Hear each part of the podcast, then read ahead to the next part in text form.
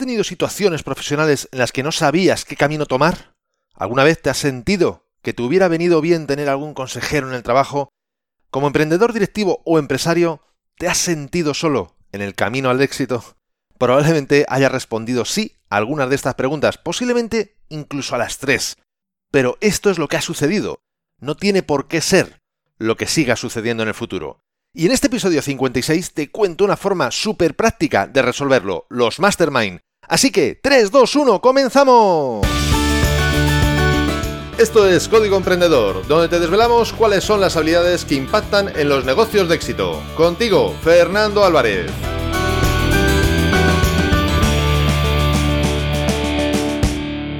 Aquí estamos, un episodio más, una semana más, siempre desde la trinchera, desde donde los emprendedores producen resultados, desde donde tiene lugar la acción.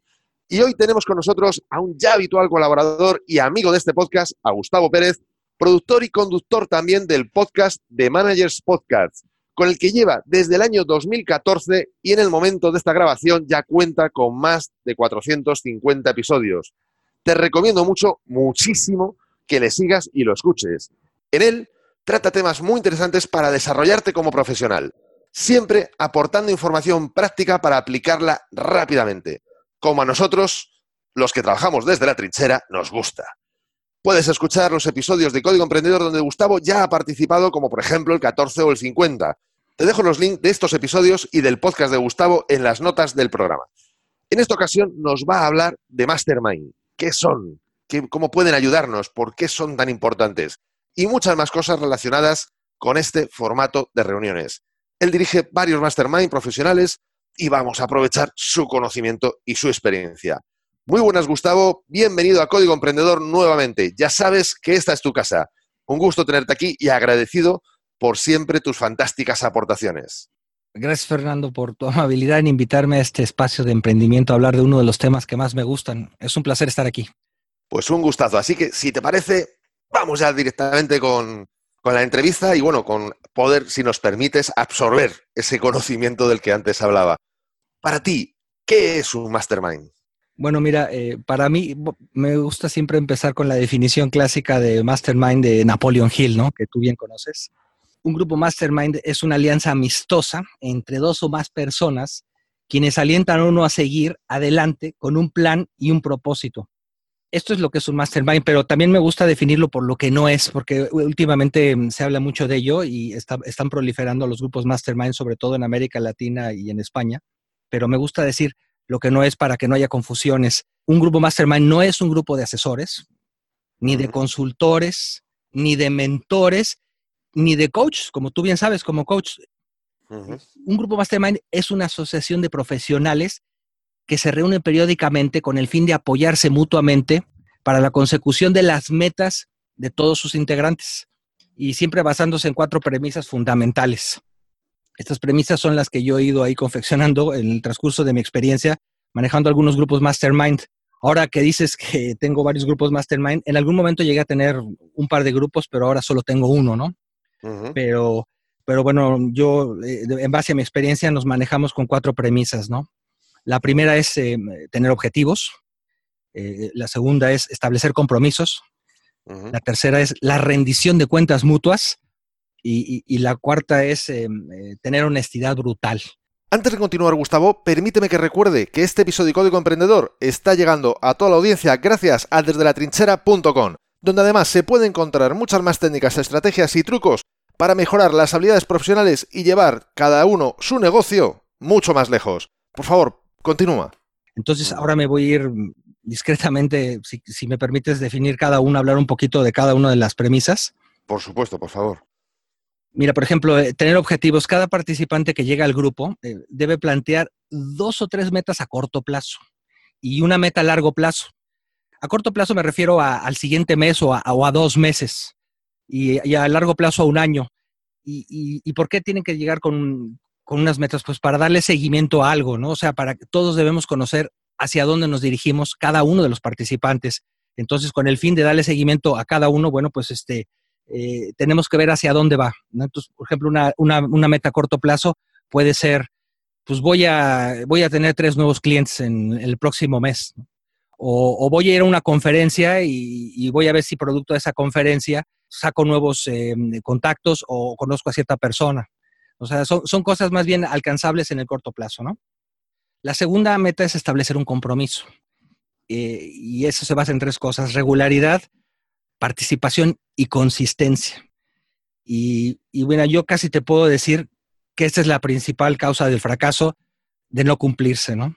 La falta de compromiso es, la causa principal de que no funcione un grupo mastermind. En la regularidad uno está obligado con todos sus compañeros a asistir a todas las reuniones. Y esto es como todo en la vida, ¿no? O sea, uno, uno tiene que cumplir. Me gustaría ver si, si me permites, pongo un pequeño ejemplo que siempre le pongo a la gente que se interesa en entrar en el grupo Mastermind. Les comento esta pequeña anécdota que, me sucedió en uno de los grupos que gestionaba hace ya un buen tiempo. Yo era facilitador en ese grupo entonces em, eran cinco participantes y, el facilitador que era yo, a mí me gusta llamarlo coordinador, porque facilitador me suena así a veces como estorbador, pero bueno, si quieres luego ahí lo, comentamos de esa figura. Pero bueno, en, esta anécdota me acuerdo que em, eh, una compañera eh, asistía, era la persona que asistía con más regularidad a todas las sesiones. Y de hecho, bueno, generalmente pues con lo que buscamos con la regularidad es que nadie falte, ¿no? Y siempre, bueno, se pueden presentar emergencias como es normal y bueno, se permiten, pero en este caso, al asistir a las reuniones, pues ella era la más participativa, la que siempre tenía un comentario para, los compañeros, siempre pensando en los demás, dándoles feedback, eh, sugiriéndoles, bueno, una persona como deberían ser todos los participantes en un grupo mastermind. Y en esa regularidad, pues no faltaba a una sola de las sesiones. Siempre estaba presente y con una actitud proactiva y participativa.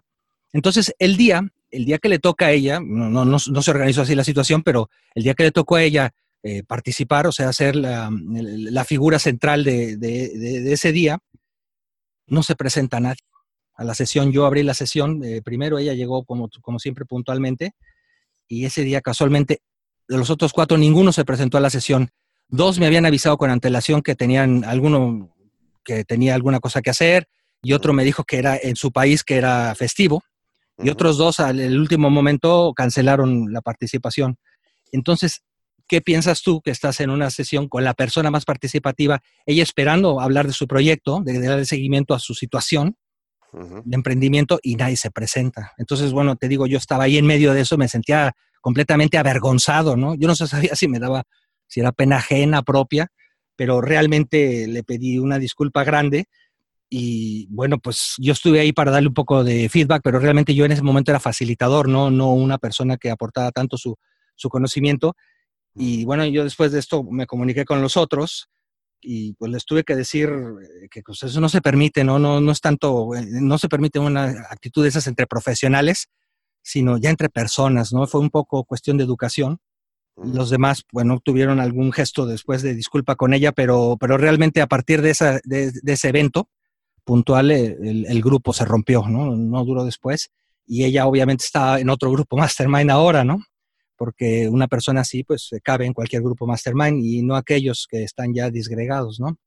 Eh, eh, dentro del compromiso, bueno, también esperamos participación, ¿no? Cada uno debe asistir con una actitud positiva que aporte ideas y soluciones, ¿no? Siempre en plan constructivo.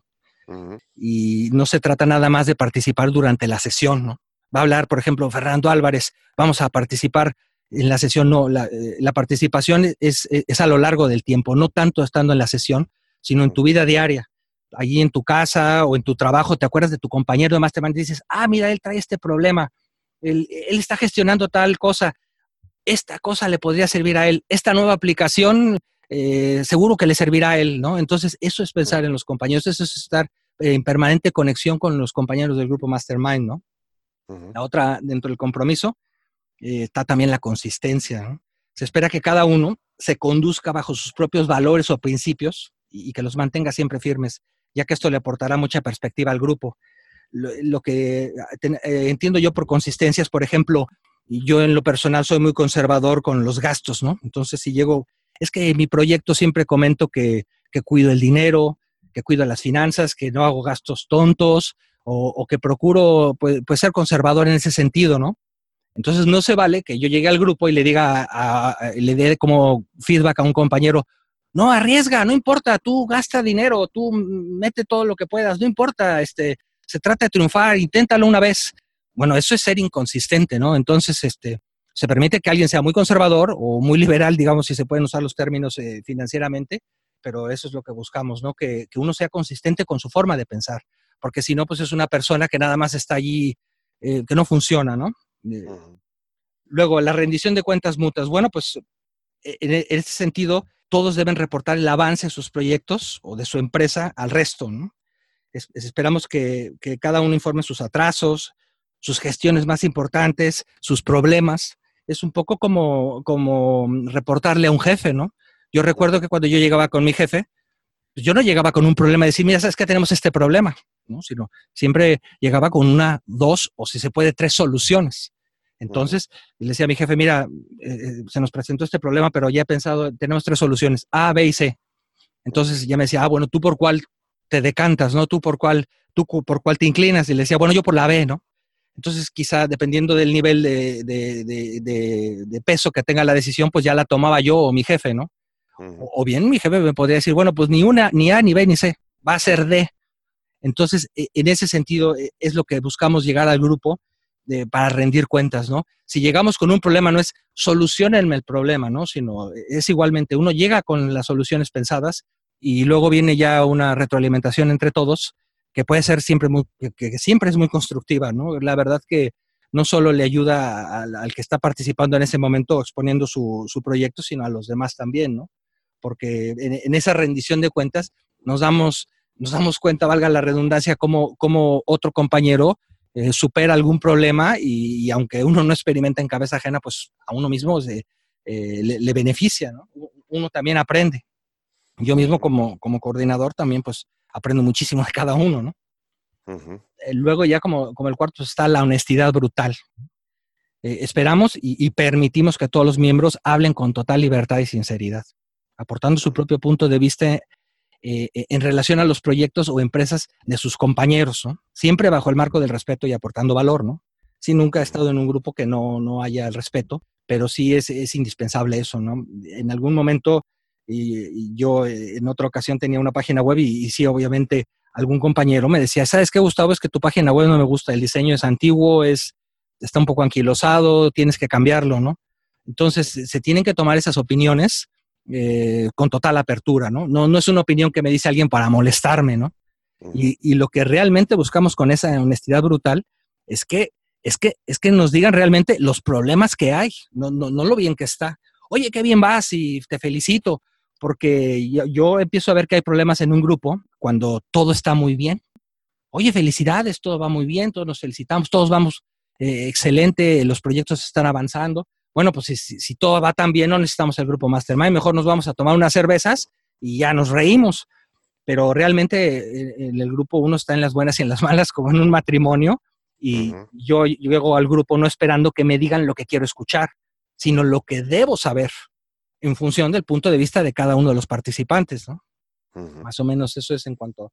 Eh, creo que traté de resumirlo en términos generales así muy rápido. Espero no, haberme ido demasiado... No, no, no. No, está perfecto. Y eso sí, que la honestidad no quita de que tenemos que tener tacto. Es decir, una cosa es ser sincero y otra cosa es ser borde. Son dos cosas muy distintas. Pero antes, antes de continuar, yo quería puntualizar una cosa por si quien nos está escuchando, pues a lo mejor pueda tener esto no muy claro, ¿no? Es decir, aparte de que tú hayas podido participar en algún mastermind como, como participante, meramente, valga la redundancia, eh, principalmente tú lo que estás, lo que tienes, y desde donde nos estás también hablando, es desde, bueno, la profesión, digamos, de facilitador. Es decir, que tú tienes mastermind, ahora mismo decías que tenías uno, en otros momentos has tenido dos, bueno, pues como todo negocio, hay veces que, que se crece y hay veces que, bueno, pues que se está en otro, en otro tamaño esos mastermind los que tú facilitas, es decir, que tú organizas el mastermind, evidentemente cobras por ello, para poder facilitar que otras personas, bueno, pues se reúnan y de alguna manera hagas, como bien dices, ese trabajo de coordinador, etcétera, que yo creo que también es muy importante. Antes de eso, antes de meternos en las partes del facilitador, que ahora, ahora quiero que entremos, quería preguntarte, en el caso que decías de que, bueno, pues que pues lo de esta, de esta mujer, ¿no? Que, que la verdad que, uf, que no solo da pena, sino da para ir con un palo detrás de los otros, ¿no? Que la pobre mujer encima de ser la más participativa, que encima la, la dejen sola. ¿Hay penalización para cuando alguien no cumple los compromisos o alguien no tiene un comportamiento adecuado? ¿Hay algo, algo así como una penalización o hay ¿Cómo se gestiona eso? ¿Qué, se hace? Mira, yo ahora comentamos lo del, lo del facilitador y lo, del coordinador, pero a mí, a mí no me ha tocado, sí hay penalización. La respuesta es sí, sí hay penalización, pero a, mí no me ha tocado que se penalice a alguien. Por ejemplo, cuando uno está como facilitador, digamos, cuando uno cobra por un trabajo, yo, uno un grupo y, uno, uno, es el principal responsable porque eh, gente eh, paga ahí por, por, tener un feedback de, de, otro, de otros profesionales. Y si esos fallan, eh, yo, yo, yo, como lo revierto, ¿no? Porque si fallo yo, pues le devuelvo tu dinero, ¿no? O sea, como tú, tú como coach, ¿no? Tú fallas, tú devuelves el dinero. Mi producto no sirvió, mi servicio no sé qué. Pero en este caso, como dependes de otros, es muy difícil gestionar el grupo porque entonces ahí es cada uno como el técnico de fútbol, ¿no? Ahora que es muy común pues falla el equipo y el técnico pues, es el culpable. Bueno, si el técnico no está en la cancha, pero pues él es el que está allí. Mm. Entonces también el técnico, y en este caso un facilitador, pues también tiene mucha culpa en cuanto a cómo selecciona a la gente que puede participar en un grupo mastermind. Tiene, tiene que eh, tener un muy buen ojo y digamos un ojo clínico tan, casi tanto como el, de, que tienen en un área de recursos humanos para saber cómo candidatear a alguien que, que pueda ser un buen participante, ¿no? Que, que no falle, ¿no?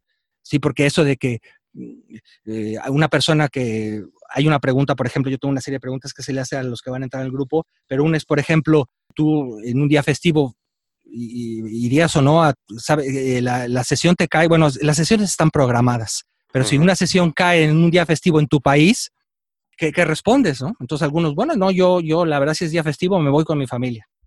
A ver, eh, a ver, a ver, somos profesionales y tenemos, eh, el que es emprendedor no tiene sábado ni domingo, tú lo sabes, ¿no, Fernando? No hay sábado ni domingo en la noche. Si un emprendedor le dicen, ¿sabes qué? Hoy vienes a, firmar un supercontrato a las 3 de la mañana en día festivo, va el emprendedor, o sea, súper que va, ¿no? Pues claro, es, no, se, no se puede argumentar, sí, perdón, no se puede argumentar que hoy es día de la bandera, ¿no? O hoy es día de mi pueblo y no voy, no, no, no, el profesional tiene que ir como si está una semana en la playa, y una semana son 24 por 7, creo que son, si no me falla, deben ser 168 horas. A ver, si tú estás en la playa, en un momento le dices a tu familia, a tus hijos, eh, permítame una hora, hora y media que me voy aquí a hablar por teléfono. Fíjate, no necesitas un ordenador ya, porque se puede gestionar por tu smartphone y, te vas a un salón ahí o a tu cuarto y, atiendes lo que te interesa más, que es tu proyecto, ¿no? Sí, hombre, a ver, aquí creo que es importante puntualizar dos cosas. Lo primero, que las reuniones de Mastermind se pueden hacer presenciales, por supuesto, y si se puede, porque todos estén en el mismo, la misma ciudad, en la misma localización, pues es fantástico. Y si no, pues como bien dices, se pueden hacer a través de los medios online, ya sea teléfono, Skype, Zoom o cualquier otra metodología. Y luego otra cosa para que, bueno, tampoco nadie se eche las manos a la cabeza. Es decir, no estamos diciendo que lo primero es el trabajo y después es la familia. No, no es eso. Simplemente es que, como bien decías, cuando ya tienes programadas una serie de reuniones y tú has aceptado esa programación de alguna manera, porque estás en ese grupo, y con antelación, por ejemplo, el caso que tú mencionabas, ¿no? Los las festividades de tu, de tu país o de tu zona, bueno, pues esas se saben con un año de antelación. Si tú has aceptado ese compromiso, al final es una cuestión de compromiso. Eh, por supuesto que la familia es importante, por supuesto que las, los, vacaciones son importantes y los niños, etcétera, etcétera. Pero es simplemente el compromiso y además que, como bien decías, estás hablando de un tiempo muy reducido, que no estás hablando de que te tires toda una semana sin atender a, tu familia o tus responsabilidades de otro tipo, ya más personales o del carácter que sean. Simplemente es que cumplas el compromiso que ha sido adquirido con anterioridad. Simplemente eso. Sí, bueno, y te iba a comentar que para completar la pregunta es que sí, si alguien falla, pues bueno, se, digo, si es una emergencia, pues claro, se entiende que siempre hay emergencias, ¿no? Hay imprevistos que pues, se permiten, pero si es una cuestión de actitud, pues entre el grupo se, se, determina, hay ciertas reglas y se determina si se si saca a una persona de un grupo, se echa a un participante, cosa que nunca me ha tocado ver, porque en mi experiencia, la verdad, los mismos participantes, ellos mismos se echan, o sea, ya no puedo ir, este, ya no, saben qué, discúlpenme, pero ya tengo mucho trabajo o lo que sea, ellos mismos ven que no, no encajan en el esquema y se van. Ahora, el hecho de no encajar o no, eh, no, tener exactamente el perfil de, un participante ideal de Mastermind no quiere decir que no se pueda ser un, emprendedor, un empresario muy exitoso. ¿eh? Son dos cosas diferentes, ¿no? Sí, no, eso, eso es importante. Gustavo, yo sé que tú ya lo sabes y que nuestra audiencia lo sabe, que el éxito y los resultados de la empresa dependen más de cómo se hacen las cosas que de estar 100 horas trabajando. Y precisamente por eso he recopilado más de 100 acciones que sé que pueden multiplicar los resultados de quien nos está escuchando. Es la consecuencia de estudiar a personas de éxito y además de haberlas puesto en práctica, de haberlas experimentado. Están todas recogidas en mi book gratuito Multiplica por 100 y puedes bajártelo totalmente gratis en desdelatrinchera.com barra x100. Te dejo el link en las notas de este episodio y además te explico un sencillo método para aplicarlas de forma que ya notes mejoras en tus resultados, incluso habiendo aplicado solo unas pocas de estas acciones que te indico. Una pregunta, las metas a corto o medio plazo, las que mencionabas de eh, antes, del año, etcétera, ¿Estas cómo lo planteáis? ¿Lo escribís? ¿Las compartís? ¿Tenéis un documento online tipo Google Sheet o similar donde todo el mundo va viendo cuáles son o simplemente se expresan en una reunión, en una de las sesiones y luego ya cada uno se sabe de memoria las suyas o cómo, lo hacéis esto? Mira, bueno, hay dos, hay dos formas. En los americanos no hacen ningún tipo de... El facilitador que es el encargado de esto, digamos, de llevar la, la sesión, de escribirla, de registrarla, eh, no, lleva ningún tipo de registro, ¿no? Él solo lo, lo, eh, coordina, sí. Él solo lo coordina. Pero mira, a ver, este, eh, yo en mi experiencia, bueno, y lo que se dice en un grupo mastermind se queda en un grupo mastermind, ¿no? O sea, lo que se comenta ahí, mm, no siempre se comentan, por ejemplo, números financieros, ¿no? Pero el que quiera, bueno, mencionar su facturación o cualquier cosa, salen los números. Pero lo que se busca es total discreción, o sea, lo que se dice ahí no se puede andar comentando por allí, ¿no? Y es lo que espera cada persona. Entonces, sobre todo cuando tiene una idea eh, que piensa que es rompedora y que no quiero que sepan mis competidores, etcétera. Entonces, pues ahí se tiene que guardar eh, total discreción, ¿no? Entonces, yo lo que hago, pues yo antes, por ejemplo, llevaba un registro, como se lleva, por ejemplo, una minuta de obra y, y llevaba cada uno y sí les mandaba un correo electrónico y cada quien tenía el seguimiento de los demás. Pero hay un problema con que todos tengan el seguimiento de todos. Uno es que se puede perder alguno de esos documentos y a la gente no le gusta que, su proyecto esté escrito por allí, ¿no? Que ande volando por allí. Entonces, este, cada uno debe ser responsable y, eh, de, escuchar con atención cada una de las sesiones, ¿no? Porque, por ejemplo, alguno corta, corta y sale un momento de la sesión, estamos cinco, está hablando uno, no necesariamente, no todos pueden hablar al mismo tiempo, uno se va y regresa y no se vale, ¿qué dijo o, cómo era? No, no, no.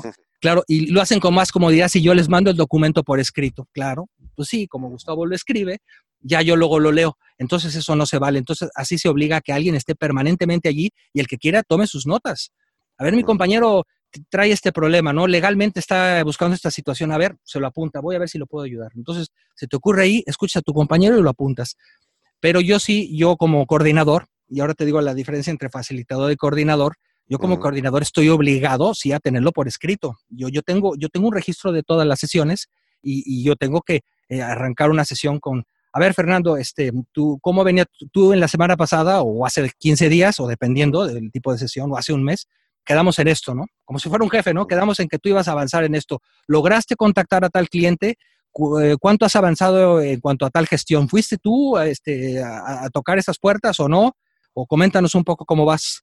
Entonces yo, yo, yo hago esa labor de recordarle a todos y ya entras tú a, a darle seguimiento, o u otra, los que son los mejores participantes de un grupo mastermind, ellos no necesitan que uno les recuerde las cosas. Llegan como llegas con un jefe. A ver, eh, Juanito, te toca. Bueno, perfecto. A ver, en la semana pasada me quedé en esto y esto y lo otro. Y ahora este, avancé en esto y esto, pero tengo un problema. A ver, entonces, ya les comento que todo salió decorosamente, pero se me presentó esta cosa y tengo tres alternativas para salir. Porque es, esta parte de Gustavo también es importante y me gustaría que la aclaráramos, que hasta ahora parece que, que solo vamos a rendir cuentas y no, no es así. Un mastermind también sirve para pedir ayuda, para decir, oye, estoy atascado en este punto, ¿quién sabe algo que me pueda ayudar? ¿no? Es, así, ¿no? Sí, mira, por ejemplo, el, eh, bueno, en un mastermind típico se le llama a la figura del facilitador, es a la persona que, que, le pagan, le paga una empresa por ser el facilitador o él es el facilitador, o él es el mismo empresario, perdón, y él cobra por, eh, por solo, digamos, no que me gusta usar la palabra coordinador porque es diferente, eh, eh, él, él, cobra por llevar la sesión como un árbitro, ¿no? ¿Cómo juega un árbitro en un partido? Bueno, pues evita que haya golpes, dice, a ver, esta falta ahora te toca el balón a ti, según la regla vas tú. Entonces, yo un poco al árbitro a veces se convierte en un, yo al facilitador le digo estorbador, porque no nada más está para cobrar. Y a ver, tú opínale al otro y tú al otro. Entonces yo, eh, yo he determinado, bueno, yo en, mi experiencia creo la, función de coordinador, que no nada más me toca a mí decir, bueno, pues ahora tú opínale al otro, ah, tú no has opinado, bueno, vas tú. No, no, no. que surja de cada uno de forma natural eh, ese feedback que los otros necesitan, pero yo también estoy obligado a dar feedback. No pongo mi proyecto sobre la mesa porque no soy un participante más, pero estoy obligado a dar feedback. Porque a veces si se acaba el tiempo, le digo, a ver, este, Juan, eh, yo ya no te di yo mi feedback. Eh, entonces, si tienes 10 minutos o 15 al final de la sesión, nos quedamos y tú y yo, yo te digo mis comentarios. Si no puedes, en el transcurso de la semana lo comento y lo pongo en un grupo privado que tenemos en Facebook, ¿no? Entonces, lo pongo ahí para que todos lo, sepamos. Pero yo sí estoy obligado a darle a todos y cada uno mi, punto de vista también, ¿no? Entonces, eh, pero sí, lo que he ido entendiendo conforme voy teniendo experiencia cada vez más en esto es que yo no entro a atajo, a, hable a alguien y después yo entro con mi feedback. No, espero que los demás aporten lo mejor de sí y no empezar yo primero porque ya dicen, no, Gustavo ya dijo todo, ya, ya, no, ya no digo yo nada porque ya dijiste lo que se me ocurrió a mí. Mm. Entonces, este, la verdad que al principio, bueno, siempre como entras a cualquier cosa, pues uno entra con, pues, con cierta desconocimiento o a ver cómo va a funcionar esto, pero una vez que ya eh, el grupo empieza a, tener cierto camino, eh, cierto recorrido, la verdad que la gente lo que quiere es ir, llegar y, dar sus puntos de vista, ¿no? O sea, presta eh, dar tu opinión y, ver que el otro progrese porque tú le estás este, dando una ayuda, ¿no? Y hasta aquí esta primera parte de la entrevista sobre Masterminds. En el próximo episodio, Gustavo nos contará, entre otras cosas, cuál es la mejor estructura, cuáles son las diferencias y ventajas de los Mastermind de pocas horas con más frecuencia o de varios días con menos frecuencia. Y también hablaremos de la opción de hacerlos presenciales o de hacerlos online. Ventajas, desventajas, entre otras muchas cosas que comentaremos en esta segunda parte de la entrevista. Y por mi parte, también te hablaré de una aplicación que te facilitará organizar tu propio mastermind de una forma mucho más eficiente y sencilla, ya que te resuelve la mayor parte de los problemas de gestión que supone coordinar una actividad así. Así que, si quieres seguir aprendiendo y profundizando en esta técnica de mejora profesional y personal, no dejes de escuchar el próximo episodio y la mejor forma para no perdértelo es suscribiéndote a este podcast. ¿Desde dónde? Desde tu aplicación de podcast preferida. Y si te ha gustado este episodio, si es así, te invito a que lo compartas en tus redes sociales. Estarás ayudando a otras personas a liderar su propia vida y, por supuesto, me estarás ayudando a llegar a muchas más personas. Porque juntos podemos hacerlo, juntos podemos lograr un cambio realmente grande. Juntos podemos marcar la diferencia. Y si quieres dejarme un comentario o una valoración en Apple Podcasts, iBox, Spreaker o en cualquier otra plataforma desde la que me estés escuchando, te estaré muy, muy agradecido. Es otra forma de hacerme saber que estás ahí y que quieres que siga aportándote valor. Y ya lo sabes, el mejor momento para ponerte en acción fue ayer. El segundo mejor momento es ahora. Y esto ha sido todo por hoy. Nos escuchamos en el próximo episodio, donde aprenderemos más sobre las habilidades que impactan en tu negocio. Y acuérdate de disfrutar, a no ser que tengas otros planes. ¡Hasta pronto!